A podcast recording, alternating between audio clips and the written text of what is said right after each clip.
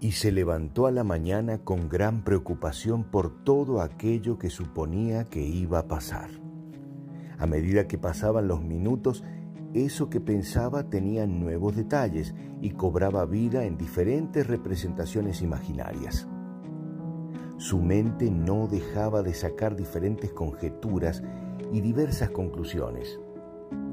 Una hora luego de levantarse, la ansiedad por todo lo que iba a suceder no le permitió darle el abrazo de siempre a su pareja. En el desayuno estaba solo físicamente en el comedor de su casa. A pesar que sus hijos le compartían sus obligaciones escolares, sus ojos, durante las primeras horas, no pudieron hacer foco en nada. Todo su ser estaba abstraído en esa situación con la que se levantó con gran preocupación. La mente crea.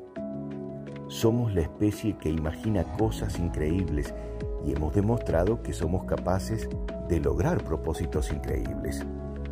Esa misma mente capaz de crear todo lo bueno que nos rodea, también es capaz de crear problemas imaginarios, dramas donde no existen y conjeturas catastróficas que la mayoría de las veces solo sirven para pasarla muy mal cuanto tiempo duren nuestras elucubraciones. Lo hacemos posible. Es verdad que si nos convencemos de lo malo o de lo bueno, eso que creemos somos capaces de convertirlo en realidad.